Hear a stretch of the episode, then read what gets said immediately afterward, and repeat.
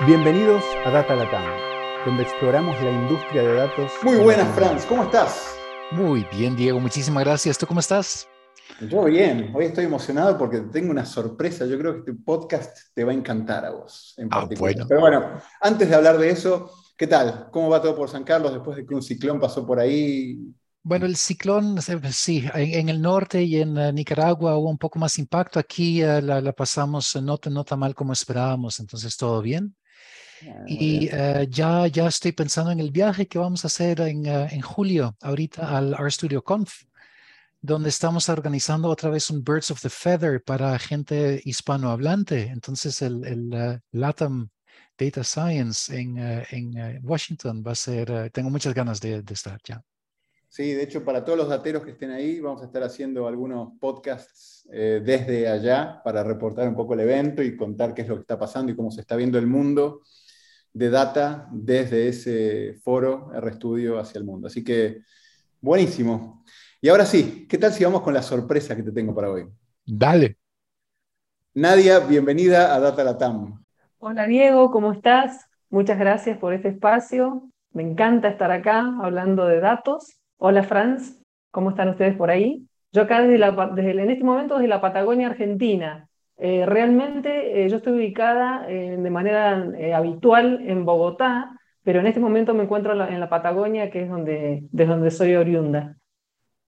Uy, estuve en Bariloche la semana pasada yo, así que... Qué lindo. Yo siempre no, quería, Nadia, siempre no, no he tenido la, la oportunidad, la perdí. Quería bajar en tren desde, desde Santiago de Chile hace muchísimos años, pero ojalá me llegue otra oportunidad. Y bueno, tenés que andar por acá porque esto es maravilloso. Y en esta época que está un poco nevando, de, hace muchísimo frío, pero es realmente muy lindo para conocer. Así que bienvenido cuando quieras. Muchas gracias. Nadia, ya que hablaste de, de dónde estás ahora, buenísimo el, el contexto, porque vamos a ir ahí, ahí empezó tu historia, pero contanos, dijiste, estás mucho tiempo en, en Colombia, ¿cuál es tu rol actual? Eh, y hablarnos sobre Léxica para después ir a tu pasado, ¿te parece? Sí, como no. Les cuento, miren, el- el Lexica es nuestra compañía donde producimos inteligencia artificial que tiene su sede principal en Bogotá en este momento. Y, bueno, como bien decías, eh, es una compañía que fundamos cuatro hermanos de la Patagonia Argentina. Y bueno, tenemos una trayectoria, estamos trabajando con sede en Bogotá y con una proyección de traslado a Estados Unidos en el corto plazo. Bueno, ya vamos a meternos en mucho detalle ahí, pero buenísimo, buenísimo. Tal vez contá muy brevemente, ¿qué hace Léxica? Y con Léxica lo que hacemos es em, escribimos lenguaje natural eh, y la inteligencia artificial que producimos toma ese lenguaje natural y de manera automática produce aplicaciones de software totalmente ejecutables en tiempo real. Eso es eh, para resumir. Después, por supuesto, hay mucho que conversar respecto de cómo lo hace y cuáles son las aplicaciones, pero eso sería. Mirá, y hoy vamos a, a ir ida y vuelta entre el pasado, el presente y el futuro, no importa. Pero, ¿y por qué? ¿Cómo fue la inspiración para empezar Léxica y todo esto? Eh, y bueno, mira, eh, resulta que eh, nosotros, que somos estos cuatro hermanos que te digo, eh, nacimos en un contexto particular acá en la Patagonia Argentina, pero eh, principalmente orientado a trabajar mucho con el lenguaje. O sea, desde muy chicos hemos sido muy estimulados al lenguaje, tanto es así que eh, yo me dedico eh, a escribir, o sea, tengo libros de poemas, eh, más de cuatro libros de poemas, y, la, parte de la pasión está por el lenguaje y después la convergencia con la carrera universitaria que viene eh, justamente relacionada con la computación. O sea, yo soy ingeniero en sistemas de la Universidad Tecnológica Nacional de la sede de Mendoza. Esa convergencia del lenguaje con la ingeniería es lo que dio lugar a esto. Y principalmente porque cuando uno es un apasionado del lenguaje, eh, es necesariamente un apasionado de la comunicación.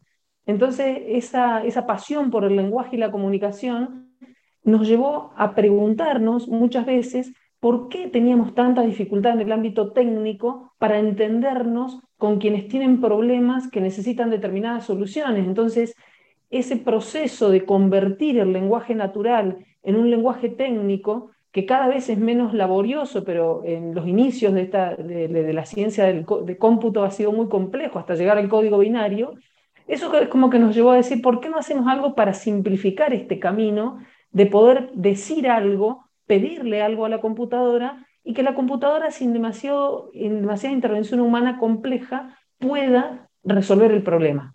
Esa es un poco la inquietud y bueno, tenemos varias fases de, evolución que nos han llevado a lo que hoy tiene Léxica, que es la posibilidad concreta de decir algo en lenguaje natural, escribir algo en lenguaje natural y producir de manera automática una aplicación.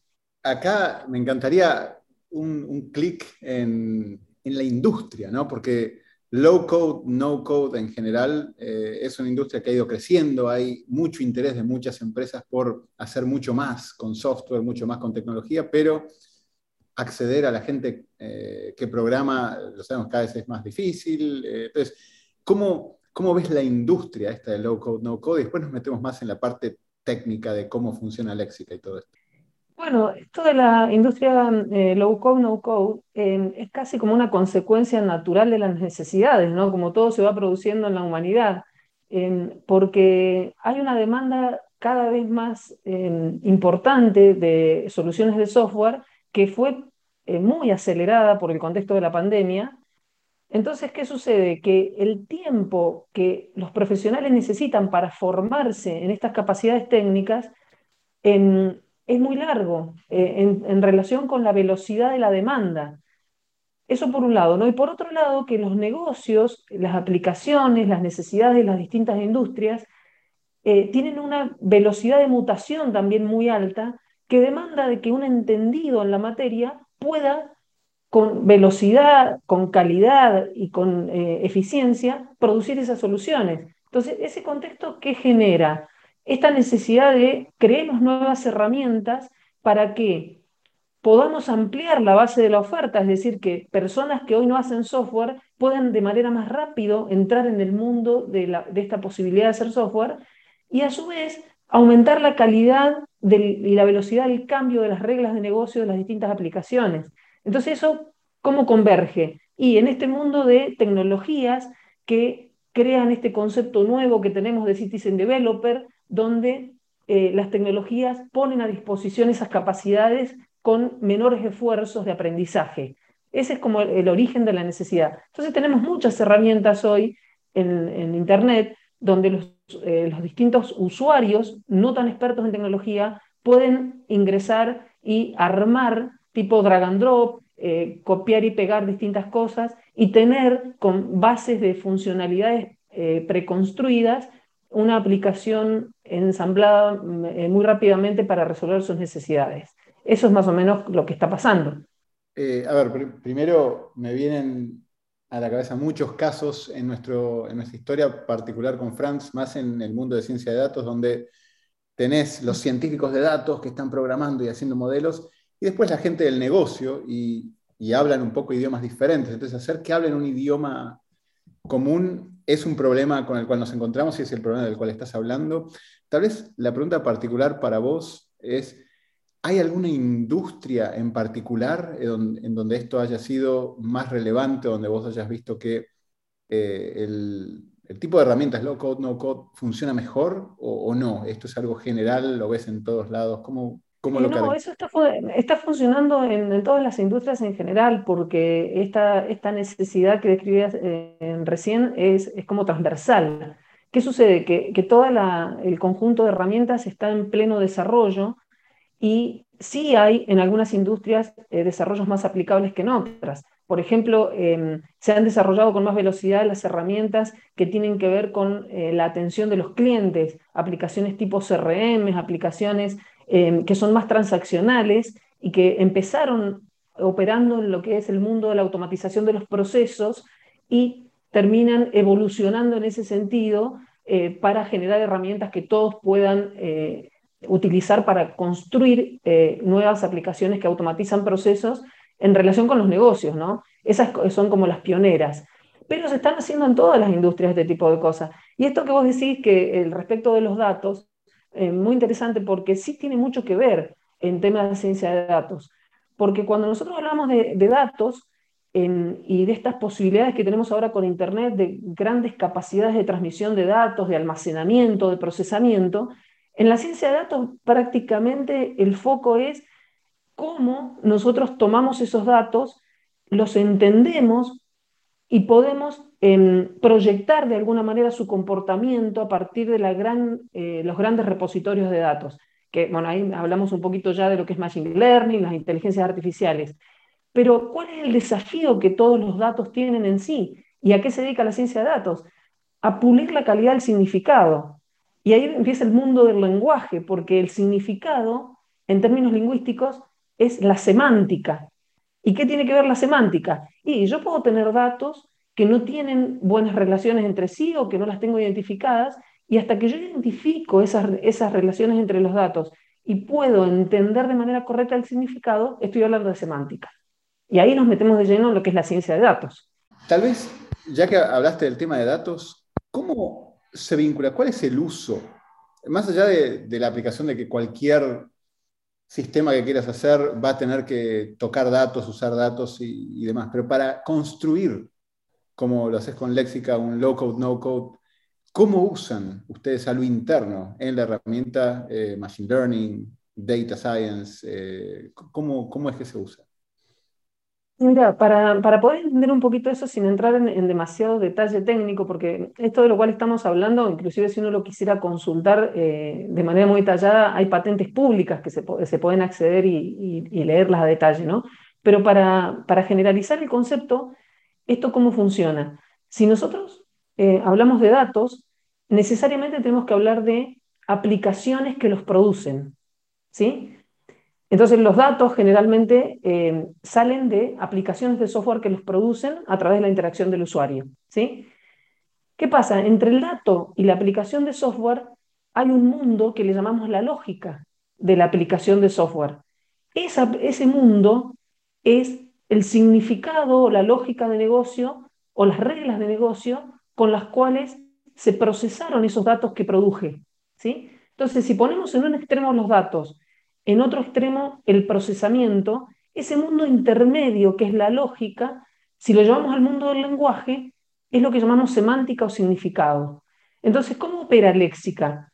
Léxica entiende que los datos son el resultado de lo que una aplicación produce y que la lógica funcional de esa aplicación no necesariamente tiene que estar en un código compilado. Es decir, actualmente la lógica de un programa está en el código compilado.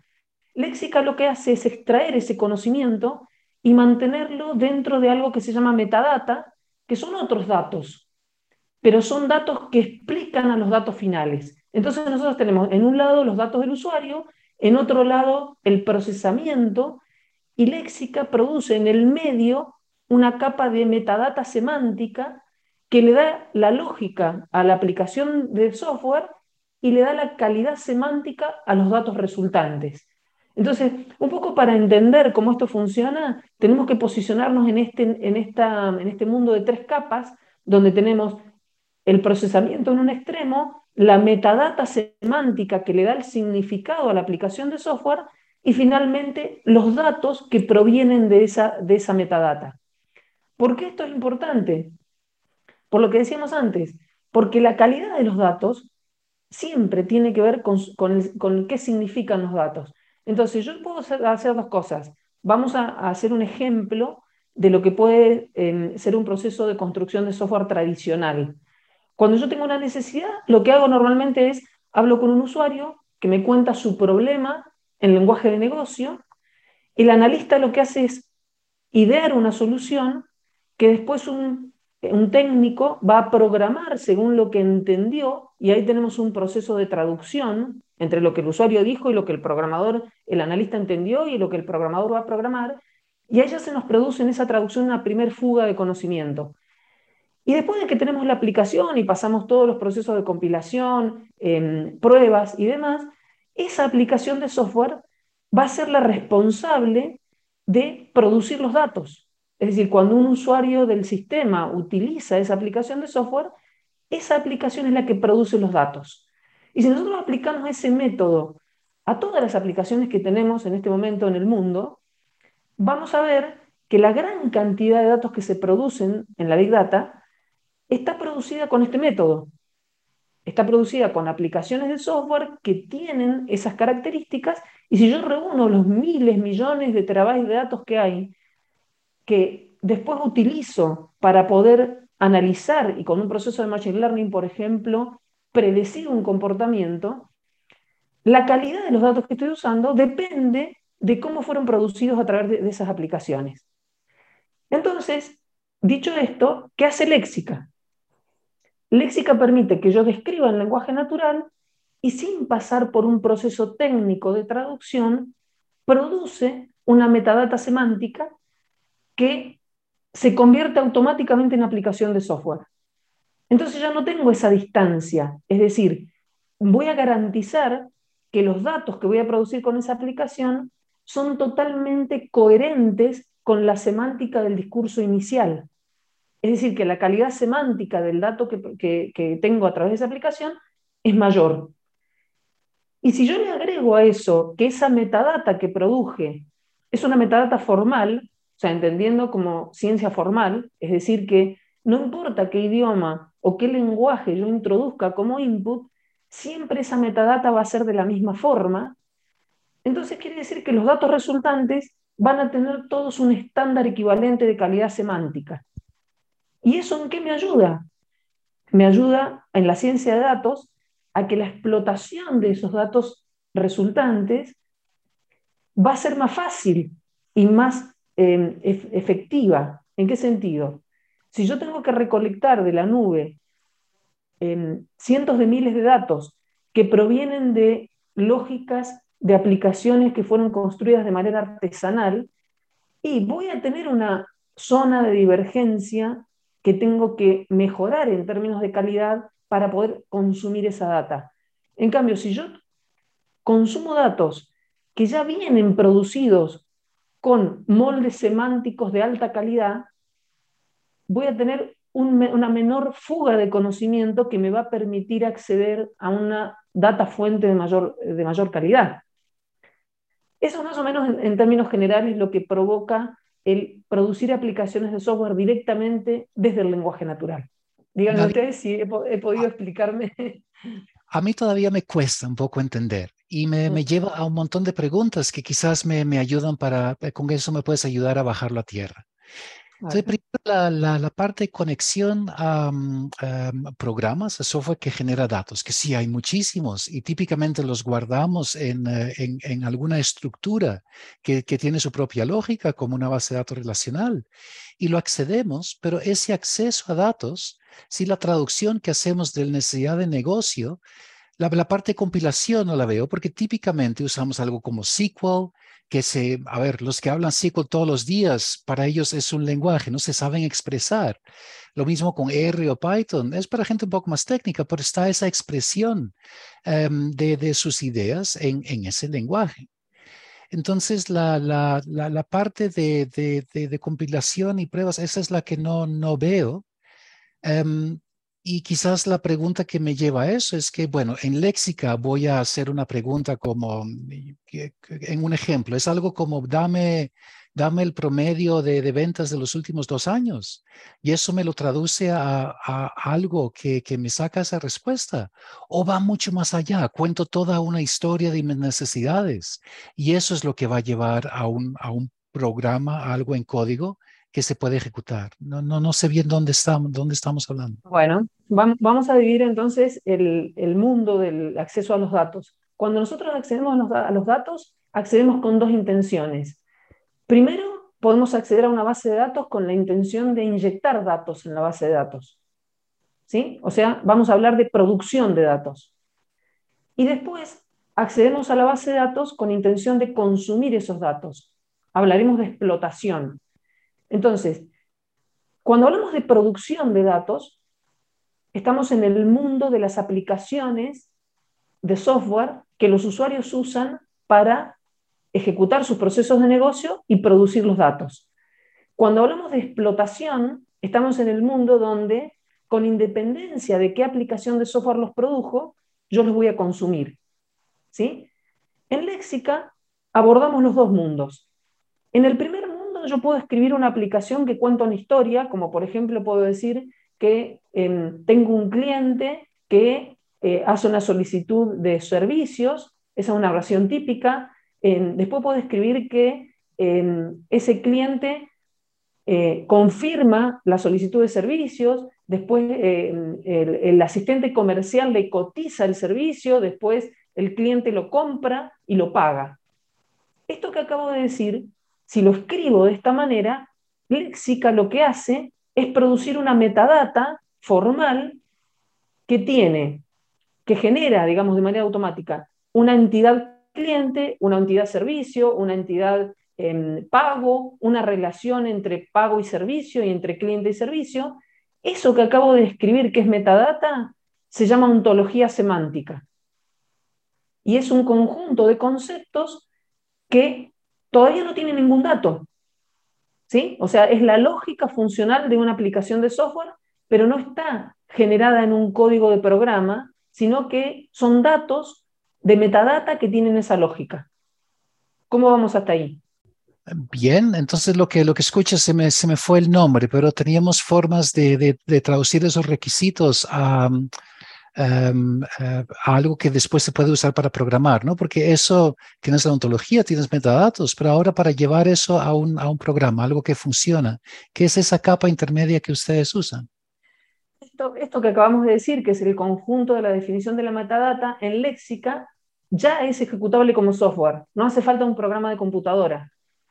Esa metadata, yo tomo el motor semántico de léxica, lo ejecuto y en tiempo real tengo la aplicación sin tener un programa de software compilable.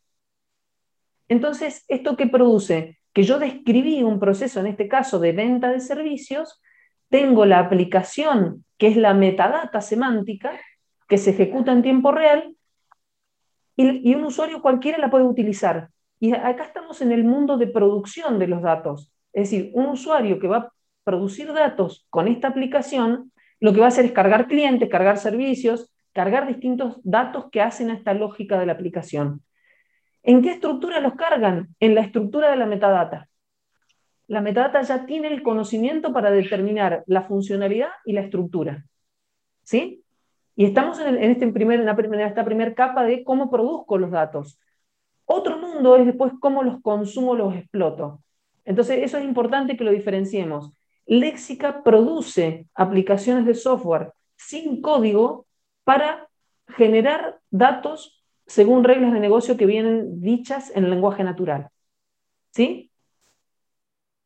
Ok, y ese, ese engine, esa máquina que ejecuta, ¿es parte de lo que ustedes han desarrollado o, usan uno de los business rule engine que, que, existen? Em, de, los que no recuerdo los nombres, pero, pero ¿cómo, ¿cómo es esa traducción?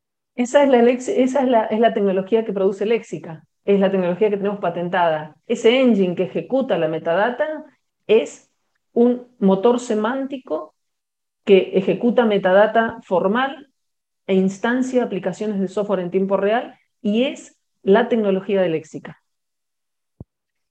Entonces, típicamente, em, sí, cuando quieres añadir este tipo de, procesos a, software existente, tienes que conectarte con APIs, ¿no? Porque eso es lo que abre. Entonces, me imagino que, esa interfaz, eh, ¿cómo, ¿cómo organizan esa interfaz? Porque eso no es, no, siempre es obvio.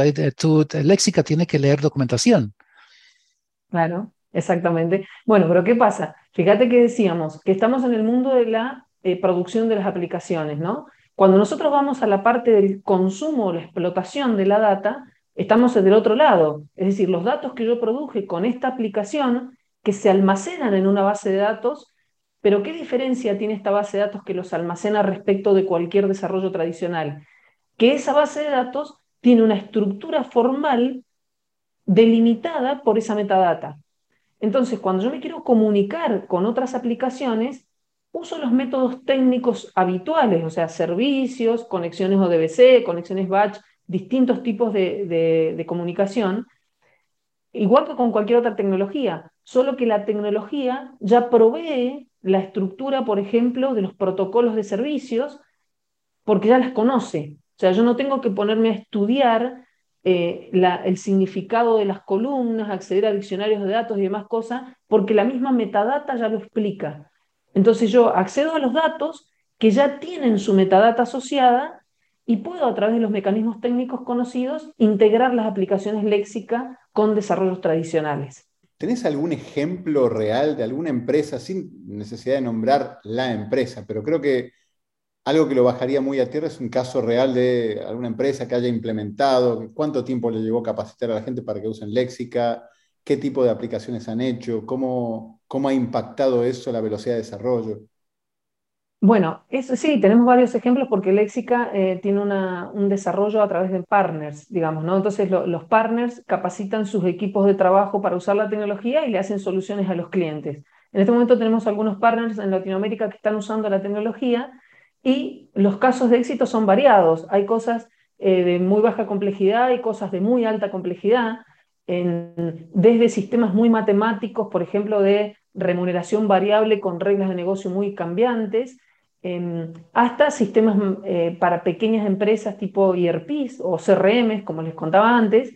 Eh, también, em, por ejemplo, hay sistemas complejos de predicción de demanda em, a nivel países, que, predicción de demanda eléctrica, por ejemplo, que eh, resuelven justamente complejidades, en este caso, que mezcla altas complejidades de manejo de procesos de control de input de datos con em, flujos de notificaciones interactivas por mail, por otro tipo de medios, con eh, la matemática y una interconexión con un sistema R que hace pronóstico de demanda o eh, de energía con volumetrías importantes de, datos de entrada.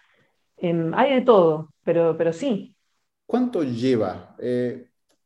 Hablamos de low code, no code.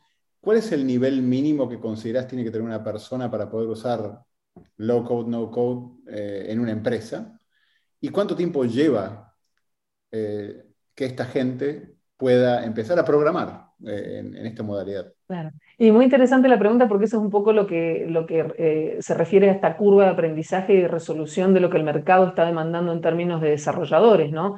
Entonces, normalmente nosotros catalogamos estos niveles de, formación en, tres. para aplicaciones de baja complejidad, Em, hay eh, tutoriales eh, que no, no, toman más de dos días. Eh, para aplicaciones de complejidad media pueden ser tutoriales y cursos de tres semanas y para alta complejidad pueden ser máximo tres meses. Ese, más, o menos así es que están estratificados y los niveles de, aprovechamiento en ahorros que se logran son muy altos. En, las herramientas low code en general y en esto en particular, porque estamos hablando de relaciones de 15, 20, 30 veces en términos de eficiencia según la complejidad de la aplicación que, uno desee desarrollar.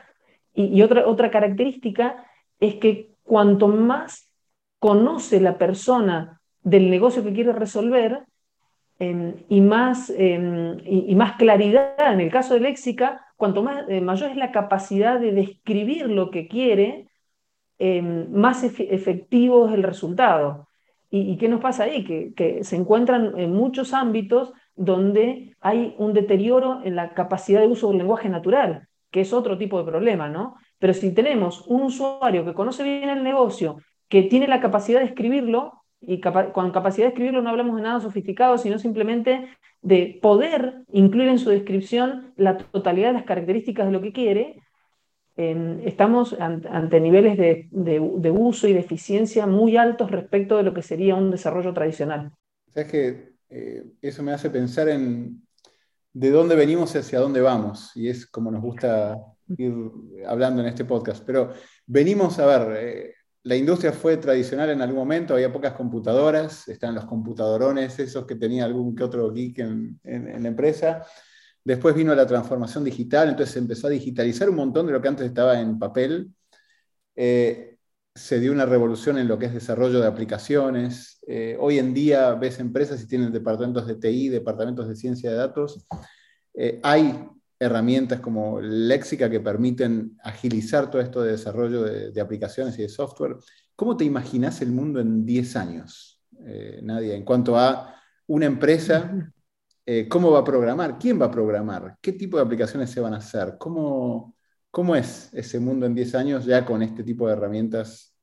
Em, yo creo que, el paradigma de programación va a cambiar de manera sustancial en este sentido que, decíamos recién. ¿no? Em, me imagino el mundo con personas que puedan decirle a la computadora lo que están buscando, que existan procesadores semánticos dentro de Internet, que lo que hagan es ir a buscar palabras en distintos puntos, obviamente todo esto en una red blockchain segura y con todos los mecanismos de, las capacidades, digamos, de almacenamiento y de, interconexión que se están generando con esas tecnologías, y que directamente yo le puedo decir, necesito una, una aplicación que me permita eh, gestionar un proceso de venta de servicios eh, con la regulación legal de Argentina.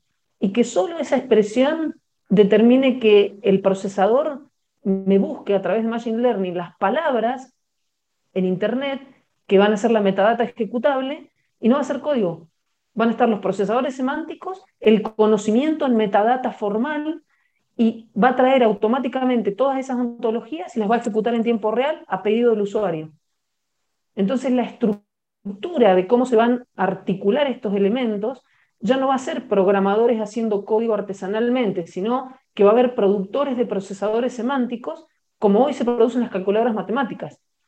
Sea, esto ya pasó, esto no es algo que, que no pasó antes. En la matemática pasó. O sea, nosotros no, cuando vamos a hacer una cuenta matemática, no estamos fabricando la calculadora cada vez que hacemos la cuenta, ¿o sí? Ustedes fíjense que decimos, bueno, yo le voy a pedir una cuenta y tenemos muchos fabricantes de calculadoras. Bueno, esto es lo mismo, va a haber calculadoras semánticas. Entonces, cuando yo tengo la calculadora matemática, ¿qué hago? Incorporo los requerimientos a través del teclado y le digo multiplicados por 3 o tráeme la raíz cúbica de 1753 y un tanto un requerimiento como el otro, la calculadora lo resuelve en tiempo real. Bueno, esto es lo mismo, son calculadoras en lugar de números de, de palabras, que yo le voy a poder pedir cosas que me va a entregar en tiempo real la solución, porque va a haber procesadores, calculadoras semánticas, y va a haber conocimiento almacenado de todo el mundo sin necesidad de que yo esté reinventando la calculadora cada vez que pido algo. Me encanta esto de democratizar. Pero lo vi a Franz con ganas de decir algo. Franz. Sí, mira, me, me trae a memoria todo este desarrollo del, del web semántico, ¿no? De, de, de, hace unos años, que, que, al final, no sé bien, no soy experto en esa área, pero, pero sé que el, el auge que predijeron no lo tuvo. Tú que estás más dentro de eso, ¿qué pasó? RDF, ¿recuerdas qué era eso? El, um, uh, había, había toda una, una definición de cómo íbamos a armar la web semántica que al final, al final no, no, no se dio. ¿Qué, qué pasó ahí? Bueno, yo creo que em, esto pasa porque, como pasa en la historia, es que la ciencia se descubre antes que el producto. Entonces, hoy cuando estamos hablando de blockchain, estamos hablando de em, algoritmos, algoritmos de hashing que fueron eh, estudiados y, perfeccionados en el ámbito científico hace muchos años y que hoy por las capacidades de cómputo que, tenemos están em, saliendo a la luz como producto.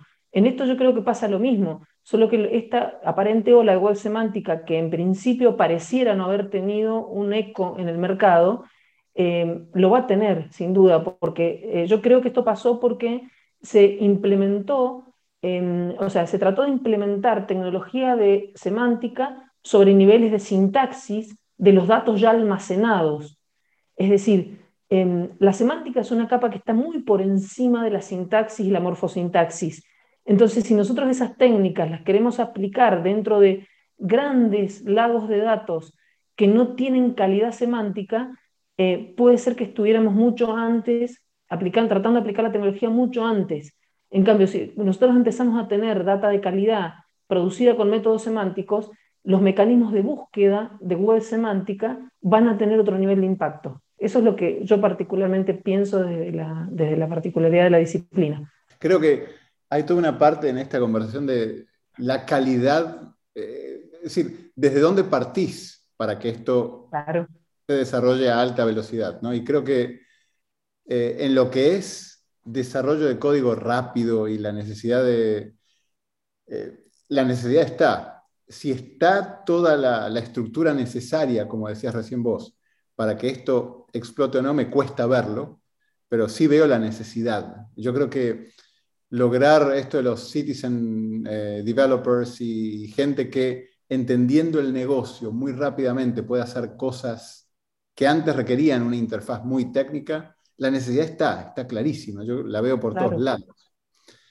Eh, sí, el... Así es. Y vos sos Así la es, lo que pasa, digo, fíjate que dentro de eso, de eso que estás diciendo, que todo el mundo la ve realmente, em, las, las herramientas low code están generando eh, capacidades drag and drop, digamos, para arrastrar componentes y producir cosas. Pero la interfaz más natural que tiene el ser humano es el lenguaje. O sea, que vamos hacia allá, de una u otra manera, porque eh, esa es la primera interfaz que aprendemos cuando nacemos. Nuestra interfaz con el mundo es el lenguaje. Entonces, si podemos evitar los niveles de traducción en, intermedios y hacer una interfaz directa con el primer mecanismo de comunicación que tenemos que es el lenguaje, eso realmente, eh, yo, yo, creo que naturalmente iremos hacia allá, con alguna tecnología que podrá ser la de léxica o no, pero vamos a terminar en ese lugar. Ah, clarísimo, clarísimo. Tal vez, y ya para ir cerrando, Nadia, ¿cómo haces para mantenerte al día de todo esto? Porque esto es un mundo en sí mismo, ¿no? Y me imagino que la gente que está hablando a tu nivel, recién dijiste algo como morfo, ¿qué era? Morfosemántica, no sé. Morfosintaxis. morfosintaxis, exacto. Estás en un universo. ¿Cómo haces para mantenerte al día? ¿Dónde están los foros que están hablando de esto? Eh, ¿Qué tipo de eventos? ¿A quién seguís? ¿Cómo, cómo haces? Bueno, o sea, yo sigo a alguna gente, por ejemplo, eh, sigo a Elon Musk desde el punto de vista de la disrupción del pensamiento, me, encanta cómo piensa fuera de la caja, em, pero también sigo y leo mucho y he leído mucho a Noam Chomsky, que es el, digamos, el, el referente de la lingüística, de la, lingüística eh, moderno, em, y también mucho de filosofía, porque estamos hablando de la combinación de todos esos mundos. Em, o sea, em, yo me dedico mucho a la parte lingüística, filosófica y a la convergencia de la técnica computacional, que por ahí no es lo que habitualmente eh, se está dando en todos los foros. O sea, es como que tengo que ir juntando en el rompecabezas cosas de muchos lugares. Entonces leo de todo, vuelvo mucho a, cuestiones de la, de la universidad que, donde, que estudié, no sé, por ejemplo, em, matemática eh, del álgebra o el álgebra proposicional, em, no sé, los fundamentos de la, de la, inteligencia artificial relacionada con procesamiento de gramáticas eh, que las aprendí en, en sus comienzos em, asociadas al lenguaje Prolog. O sea, hay mucha ciencia de base no aplicada todavía y también lo que, se, lo que se está logrando con el avance de las tecnologías como blockchain y cosas por el estilo, que yo creo que estamos en un momento que en los próximos cinco años todas esas cosas van a tener una convergencia para dar un salto muy grande en términos de todo esto que estamos charlando. Ojalá así sea. Y eso nos deja el segue perfecto para no sé si en cinco años, pero me encantaría que hagamos un check-in en, dos, ¿no? Para ver cómo, cómo va avanzando todo esto, pero me encanta. Y me encanta, eh, Nadia, vos, eh, cómo, la historia de cómo empezó la empresa, tu pasión por todo el tema del lenguaje y cómo eso se traduce en tecnología y lo que han hecho con Léxica. De nuevo, ver latinoamericanos haciendo cosas de, de esta escala mundial es un lujo. Así que felicitaciones y bueno, a seguir dándole como estás haciendo. Y bueno, y con esto tenemos que despedirnos por hoy para que la cápsula de este podcast tenga el tiempo adecuado, pero un lujo. Muchísimas gracias por tu tiempo, por las explicaciones. Y bueno, estamos en contacto. Muchas gracias a ustedes, un gusto también, y invitar a todos los emprendedores a darle para adelante porque tenemos que inventar y crear el futuro. Así que muchísimas gracias por el espacio. Muchas gracias. Chao. Chao. Gracias por acompañarnos en nuestra exploración del mundo de ciencia de datos en este Data Latam Podcast. Cada dos semanas encontrarás un nuevo episodio en datalatam.com o iTunes. Si te gustó este podcast, déjanos comentarios en Facebook.